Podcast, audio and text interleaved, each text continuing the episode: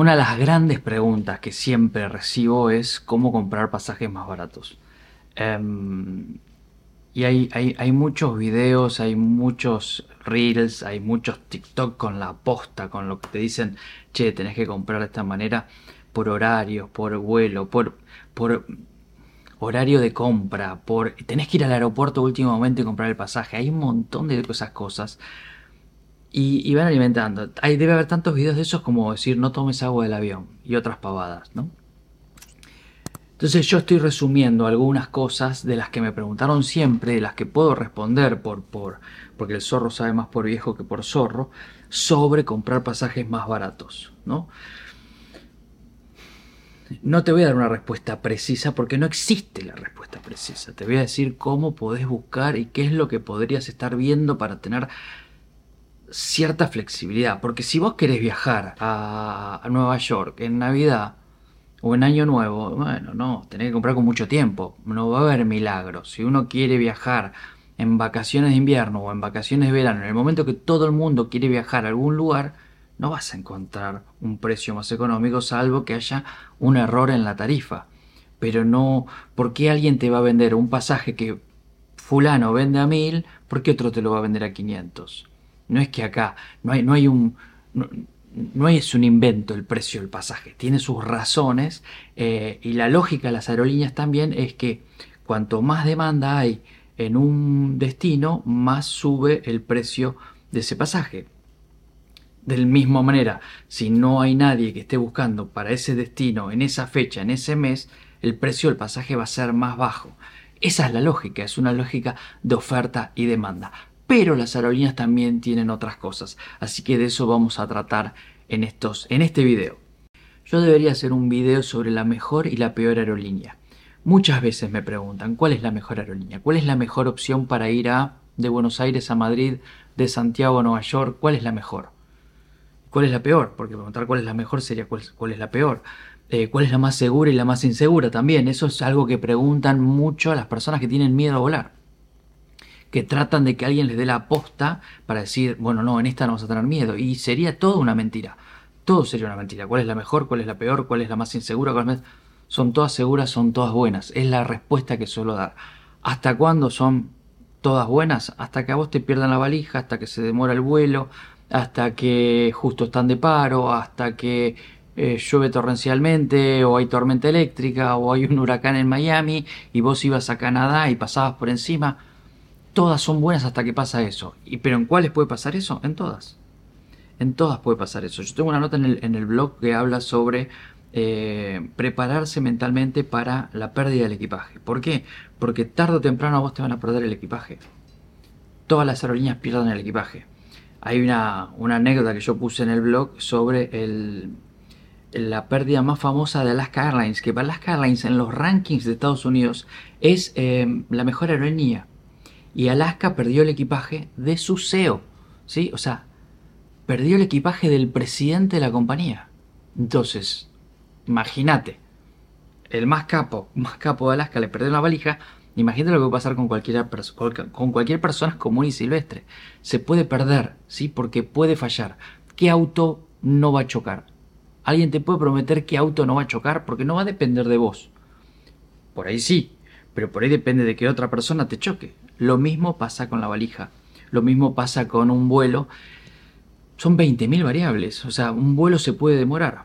Lo que ahí va a importar mucho es cuál es la respuesta de la aerolínea. Pero también a veces me pasa de que despega un avión, tiene una falla en el motor, vuelve, entonces toda la gente baja. Y la gente está indignada porque no tiene una respuesta inmediata a la gente de la aerolínea. Y que, bueno, para. Puede fallar. No pueden tener una respuesta inmediata. No saben si el avión va a volver a salir y demás. Pero bueno, me estoy yendo por las ramas. Vamos a la mejor y peor aerolínea. ¿Por qué aerolínea yo compraría un pasaje entre Buenos Aires y Madrid? Justo estoy mencionando una ruta que tiene de manera directa eh, tres aerolíneas, Aerolíneas Argentinas, Iberia eh, y Air Europa. ¿Cuál es la mejor de las tres?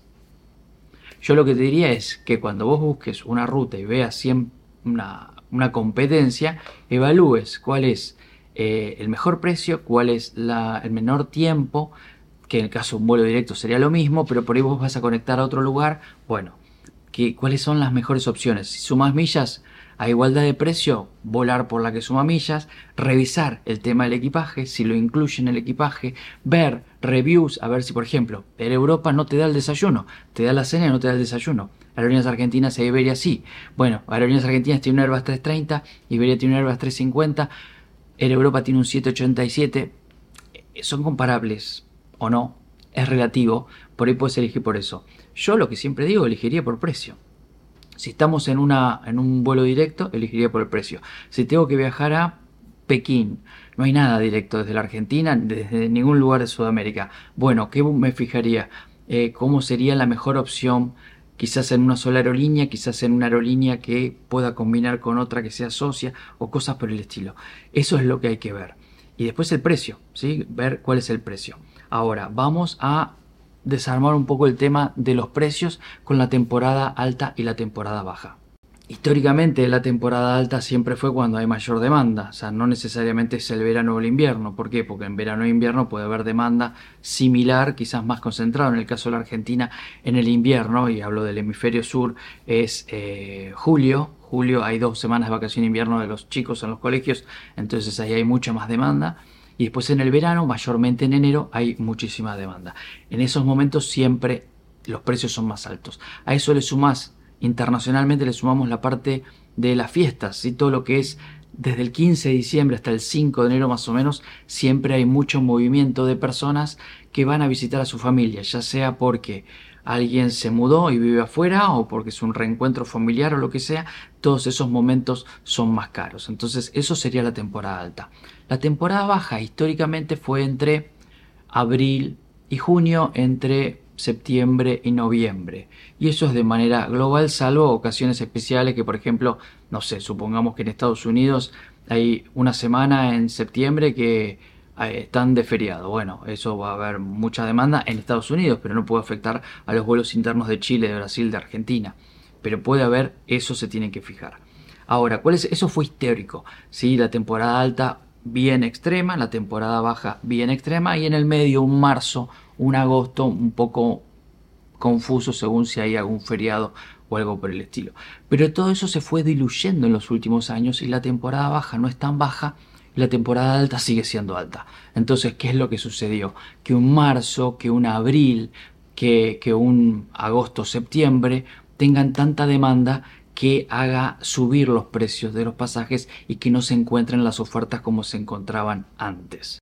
Entonces acá va lo del tiempo. ¿Cuánto tiempo antes conviene comprar los pasajes? Siempre que hablé con las aerolíneas les he preguntado cuál es el promedio y da que un avión se llena al un mes y medio antes aproximadamente, hablando temporada alta, pero ¿por qué? Porque mucha gente compró mucho tiempo antes y otros por ahí por cuestiones laborales lo están comprando sobre la marcha. ¿Quién va a pagar el precio más bajo? La lógica indica que es el que compre con mayor tiempo de anticipación, pero eso no se aplica siempre.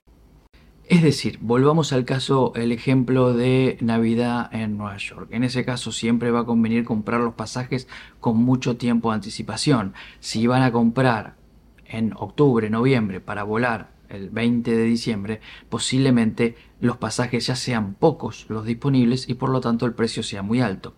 Lo que no quita que todo lo que yo estoy hablando sea eh, anulado por una oferta repentina o por un error en alguna aerolínea o porque justo sumaron más vuelos para esa fecha y entonces se habilite mayor disponibilidad de asientos y por lo tanto haya eh, precios más bajos. Pero la lógica indica que mayormente la gente que quiera viajar en Navidad a Nueva York o en las fiestas en general a cualquier lado, lo conveniente va a ser comprar varios meses con anticipación.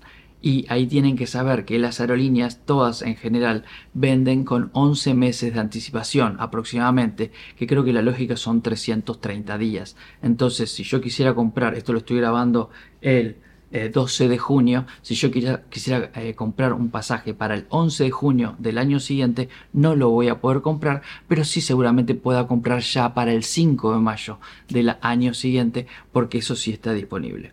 Ahora, ¿Yo significa que si yo compro ahora para el 5 de mayo del año que viene voy a conseguir el precio más bajo? No. Seguramente no. ¿Por qué? Porque ahí la aerolínea no sabe la demanda que va a tener para ese vuelo. Entonces el precio por lo general para dentro de 11 meses es alto. ¿sí? salvo que de vuelta hablemos de Navidad en Nueva York de un año. Por ejemplo, si en enero 2024 yo quiero comprar para eh, diciembre 2024 y eh, ahí ya saben que va a haber demanda. Entonces el precio es alto y es raro que el precio baje salvo que el clima mundial haga que sea menor la demanda y ahí bajen los precios. Pero la realidad entonces es que ¿conviene comprar un pasaje con 11 meses de anticipación? Yo creo que no, por esa razón. Por lo general, y cuando hablábamos de temporada baja, las aerolíneas lo que hacían era promover en la temporada baja previa la temporada baja siguiente. Es decir, los buenos precios para pasajes de septiembre, octubre, noviembre se conseguían en marzo, abril, mayo, junio. O sea, cuatro o cinco meses antes de ese momento. Y lo mismo para abril, mayo, junio. Uno lo podía comprar en septiembre, octubre, noviembre del año anterior y ahí se conseguía buen precio. Eso es la lógica general, pero lo que se puede alterar es por el lado de las ofertas puntuales por las cosas que mencioné antes, ¿no? Nuevo vuelo, eh, baja demanda por X motivo, como pudo haber pasado en la pandemia, ¿no? En la pandemia era muy barato comprar un pasaje en un lugar donde nadie estaba volando, como por ejemplo a Japón, era muy barato, pero nadie podía entrar. Entonces los pasajes eran baratos, pero vos lo comprabas y no podías viajar. Yo cuando viajé a Nueva York en septiembre 2020, los precios eran relativamente baratos, después se encarecieron bastante, pero también ahí había pocos vuelos. ¿sí? Entonces uno decía, ¿quién va a viajar a Nueva York? Bueno, yo fui a hacer videos, pero, pero había mucha gente que tenía la necesidad de moverse y había pocos vuelos, entonces la demanda iba toda directa sobre ese pasaje. Entonces eso es lo que tienen que ver. No hay una aposta sí recomiendo, y eso lo voy a explicar después, usar los metabuscadores que sirven para tener una idea de qué es lo que está pasando con un precio o lo otro. Y vuelvo a sobre la mejor o peor aerolínea, sobre cuál es la mejor, quién es el que me va a vender más pasaje más barato preguntar quién es el que me va a vender pasajes más baratos debería ser acompañado, pero entonces quién me vende el pasaje más caro. Es absurdo porque no pasa eso. No hay alguien que venda más barato y otro que venda más caro. O sea, si todos tienen eh, más o menos el mismo costo. Una de las leyendas urbanas y que varias veces los, diarios suelen reciclar esa nota es decir, un especialista te dice cuál es el mejor día de la semana para comprar un pasaje. Eso es zaraza. Quizás esté eh, relacionado que alguien justo encontró un pasaje barato y se metió el martes a las 3 de la mañana pero no, no hay una lógica por ese lado. ¿Por qué una aerolínea bajaría los precios de sus pasajes un martes a las 3 a.m.? ¿Para qué? Si lo puede vender el jueves a las 5 de la tarde al precio normal. ¿Por qué haría eso? No, no, no están para hacer beneficencia, están para ganar dinero. Entonces quieren ganar dinero, no van a poner una oferta ahí. Si van a bajar un precio solamente por el hecho de nos llenaron el avión. También aprovecho para decir, un avión lleno no significa que sea un avión rentable para la aerolínea, sé que cuesta entenderlo, pero a veces muchas, muchas veces las aerolíneas levantan vuelos, como por ejemplo el Rosario San Pablo, que se levantó, el día del avión iba lleno, pero iba lleno porque tenían que bajar las tarifas para llenarlo, pero con esa baja de tarifas igualmente perdían dinero, entonces lo levantaron. Vamos, vamos por ese lado, o sea, por esa razón no venderían pasajes muy baratos para llenar un avión porque eso no les garantiza ser rentables y ganar dinero a una aerolínea. La otra leyenda urbana es voy al aeropuerto y compro sobre la marcha el pasaje y me va a salir más barato. También eso es mentira porque ninguna aerolínea eh, va a vender más barato. No tiene necesidad de llenar el vuelo, tiene necesidad de vender pasajes más caros. Eso es lo que le genera ganancia a la aerolínea. Y si ustedes, una vez lo hablé con él, el que era CEO de Flybondi, que él hablaba de vender pasajes a 3, 4 dólares, y yo le pregunté, ¿qué pasa si yo voy al aeropuerto y quiero subirme ya ese avión? Él se rió y me dijo, ahí te voy a cobrar 150 dólares. ¿Por qué? Y me, me, contó la anécdota de creo que fue un vuelo de EasyJet de una persona que en Niza tomó un vuelo a Londres y le cobraron el pasaje a 350 dólares euros cuando ese pasaje se promovía en su momento por 35.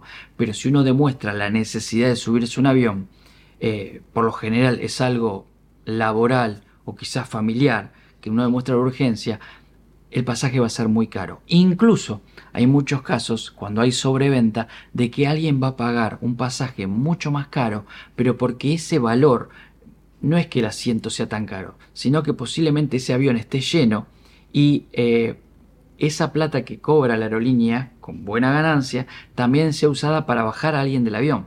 A veces uno cuando el vuelo está lleno y hay sobreventa, que es muy común y es algo legal, eh, a uno le piensan aparecer ofertas en la aplicación, por ejemplo, de American Airlines, se lo pueden decir en el momento de embarcar al avión o de hacer el check-in, decir, no querés viajar mañana y te damos 500 dólares. Bueno, esos 500 dólares los está poniendo una persona para viajar sí o sí en ese vuelo. Si ustedes pagaron 1000 dólares el pasaje, les van a dar 500 y si el pasaje costó 1000, esa persona no va a poner 1500, va a poner 2000 dólares. 500 son para ustedes y 500 son para la aerolínea.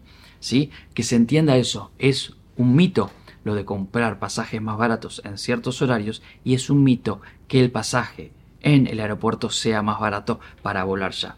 Eso no existe. Tema de las aerolíneas low cost. Si bien antes era mucho más fácil identificar una aerolínea low cost y saber que tenía una estructura tarifaria distinta, porque históricamente nosotros comprábamos un pasaje de avión y siempre era con equipaje, siempre era con puedo elegir el asiento y siempre era con comida si había servicio. Eso empezó a desaparecer con las low cost y eh, uno tenía que comprar equipaje, uno puede comprar la comida arriba, si quiere elegir el asiento tiene que pagar y demás cosas. Pero ¿qué sucedió? La gente eligió las aerolíneas low cost, fueron, son partícipes muy necesarias de la industria y la gente las elige, entonces las aerolíneas normales terminaron tomando muchas cosas de esas aerolíneas low cost. Entonces es muy importante que en la comparación de precios siempre estén viendo qué es lo que incluye el pasaje. No porque sea una aerolínea no low cost como podría ser Delta, Iberia, Air France o la que sea, eh, no significa que tengamos lo que antes había siempre incluido, posiblemente no lo esté, pero lo tienen que ver, nadie les puede decir, ah, no, mi mamá compró, mi, mi tía compró este pasaje y tenía el equipaje. Bueno, pero puede ser que ahora no, o que justo ella haya elegido una tarifa que lo incluía pero no, no es algo que esté siempre. Por eso es muy importante en la comparación de precios que hagan con las distintas aerolíneas y las distintas opciones, ver qué es lo que está incluyendo.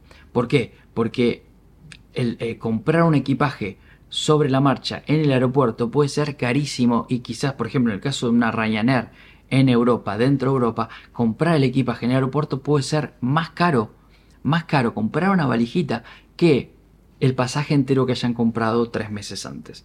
Entonces, el consejo es, primero siempre fijarse qué es lo que incluye. Y, fundamentalmente, en el caso de las aerolíneas low cost, que son las que más entrenadas están con esto y lo que siempre quieren ellas es que ustedes compren un pasaje para después cobrarles otras cosas, es que ustedes compren desde el momento que decidieron ese viaje todo. Es decir, si ustedes tienen que comprar un equipaje sí o sí, cómprenlo en el momento del pasaje. No dejen eso para último momento porque el pasaje será más caro. Sí o sí, el, equipaje será más caro. A medida que se vayan acercando la fecha va a ser más caro porque ahí Podría decir la aerolínea que ya tiene menos disponibilidad en la bodega, eh, pero la realidad es que ya están jugando con... Eh, la oferta era cuando ustedes compran el pasaje. Después te van a decir que el precio es el del aeropuerto. Entonces ustedes tienen que comprar todo eso desde el vamos. Mi recomendación es también, porque veo mucho, no, voy a ver si puedo zafar, si puedo poner todo en un carrión y demás. Fíjense que incluye el carrión, porque ya lo cobran tanto como una valija despachada. Entonces, eh, no supongan, ay, sí, voy a, voy a lograr meter todo en esta valija y después la valija esa chiquitita pesa 12 kilos y están obligados a despacharla y por despacharla les van a cobrar 50 euros. Entonces es muy importante que tengan todo eso definido desde lo ambos. ¿Quieren reservar un asiento? Páguenlo. ¿Quieren eh, el equipaje despachado? Páguenlo. Todo en el mismo momento de la compra. Algo que sí puede ser interesante para buscar otras tarifas más baratas es usar aeropuertos alternativos en las grandes ciudades.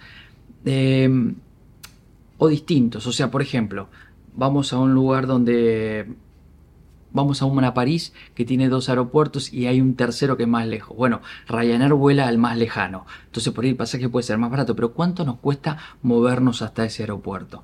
ahí puede ser no conveniente. Nueva York tiene tres aeropuertos en su área, su área más importante, el JFK, Newark y La Guardia. Bueno, prueben. Los buscadores de las aerolíneas por lo general permiten buscar en esa zona. Buenos Aires tiene dos aeropuertos, Aeroparque y Ezeiza. Lo mismo, por ahí es más barato uno, pero por ahí moverse para el otro puede ser más caro. Miami tiene Fort Lauderdale, tiene Miami, entonces también pueden jugar con eso. Lo mismo puede pasar con San Pablo, por ejemplo. Eh, pueden ver eso. Después hay cosas raras, por ejemplo los argentinos están muy acostumbrados que por ahí nos sale más barato irnos a Europa desde Foz de Iguazú y volver a Buenos Aires que irnos desde Buenos Aires directamente. Ni hablar si estamos hablando de una persona que vive en Chaco, Formosa, Misiones, que le va a salir más barato irse desde Asunción, ¿no? Todas esas cosas hay que probarlas y con los metabuscadores lo, lo pueden chequear siempre y ver qué es lo que conviene. ¿Y qué son los metabuscadores? Yo siempre uso Google Vuelos, por ejemplo, que es un... Es, ponen Google Vuelos, no hay una URL específica, ponen Google Vuelos y ahí van a poder simular eh, distintos destinos, distinto la cantidad de personas, buscar cuál es el mes más barato y demás, pero eso también lo pueden hacer, por ejemplo, con Turismo City, que tiene eh, también resultados de muchas aerolíneas y de muchas agencias de viaje. Eh, en todos esos sitios uno puede setearse, puede ver cuáles son los meses más económicos, puede ver cuál es el mes, cuál es la tarifa promedio pagada y de esa manera saber si está más caro o más barato. De nada sirve hacer una comparación con lo, un precio que estaba por ahí prepandemia, porque era otra realidad, era otra situación y los precios eran totalmente distintos. Hoy los precios están más caros. Yo creo que ya se está acomodando un poco y está bajando un poco, pero la realidad es que los precios están más caros y no sirve ese recordatorio, uy, yo pagué 700 dólares para viajar a Europa. Hoy es muy difícil que consigan una tarifa así en oportunidad o porque o por ahí en ese momento fue una oportunidad y por eso ahora están buscando una tarifa para julio y bueno no no va a estar esa oportunidad porque están buscando una temporada alta. Ojo con esas comparaciones que no siempre sirven. Tema millas es algo que en el blog yo lo fui tratando mucho para mí todo el sistema de millas se ha, se ha terminado no es como lo que era ya no es más lo que era. Ahora hay otros sistemas como Smiles, que seguramente yo creo que la Tampas va a ir migrando a lo que es Smiles, pero daría para otro video. Eh, también, a ver, yo ya he viajado con Smiles, el viaje por ejemplo que hice a Escocia con mi esposa fue con ese canje de millas, ahora voy a tener uno en septiembre con la familia entera.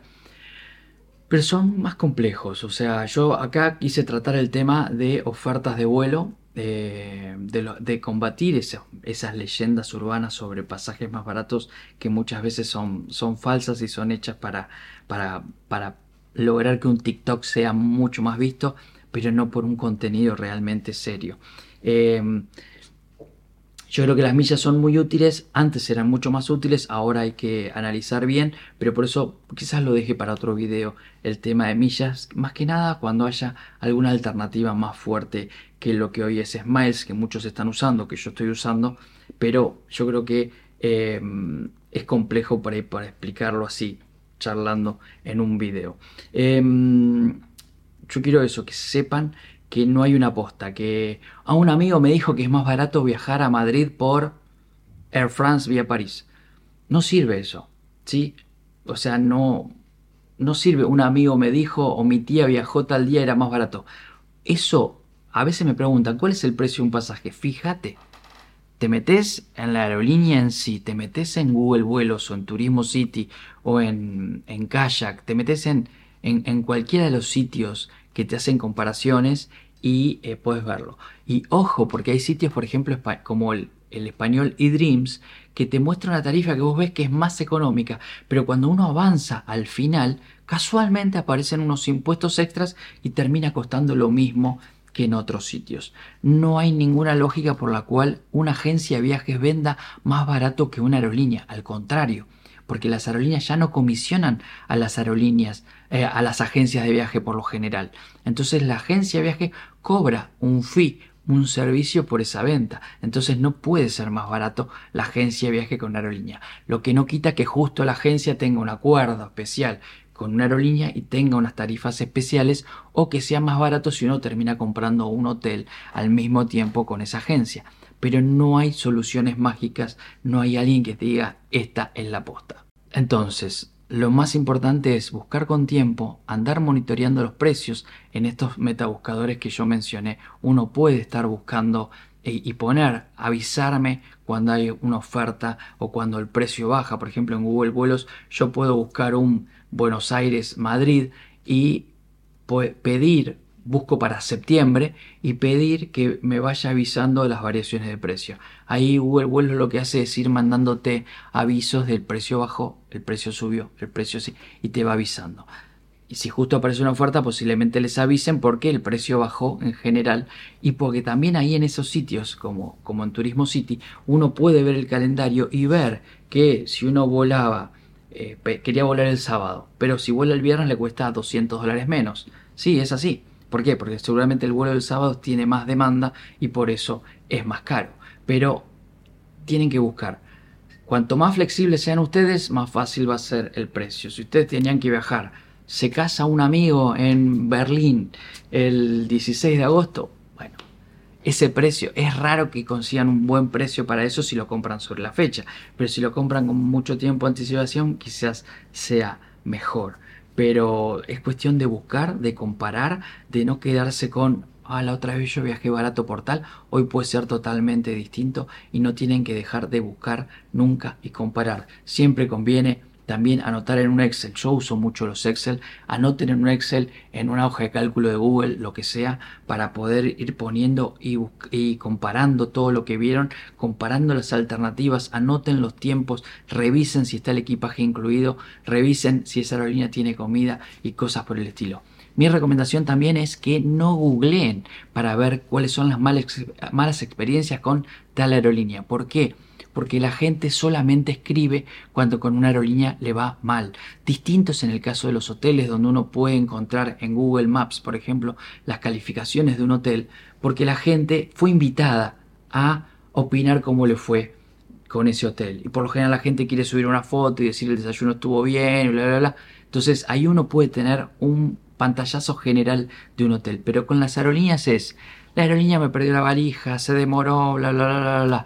Entonces solamente vamos a encontrar las historias negativas. También igual es interesante las historias negativas porque uno puede leer diciendo es una vergüenza, por cuatro rayos el avión no despegaba. Bueno, no era culpa de la aerolínea, era culpa de que el aeropuerto no estaba abierto y no se podía salir porque justo había una tormenta. O justo hubo un huracán en el Caribe y los vuelos no salieron. No es culpa de la aerolínea. Sí, hay cosas que son eh, insalvables y no se puede hacer nada al respecto. Por eso le digo, para mí no sirve googlear sobre las experiencias negativas con una aerolínea porque van a encontrar solamente lo, negativo y no va a haber, no va a estar lo positivo, que lo positivo es compré mi pasaje, el avión despegó en horario, llegó en horario, estaba mi valija y me fui.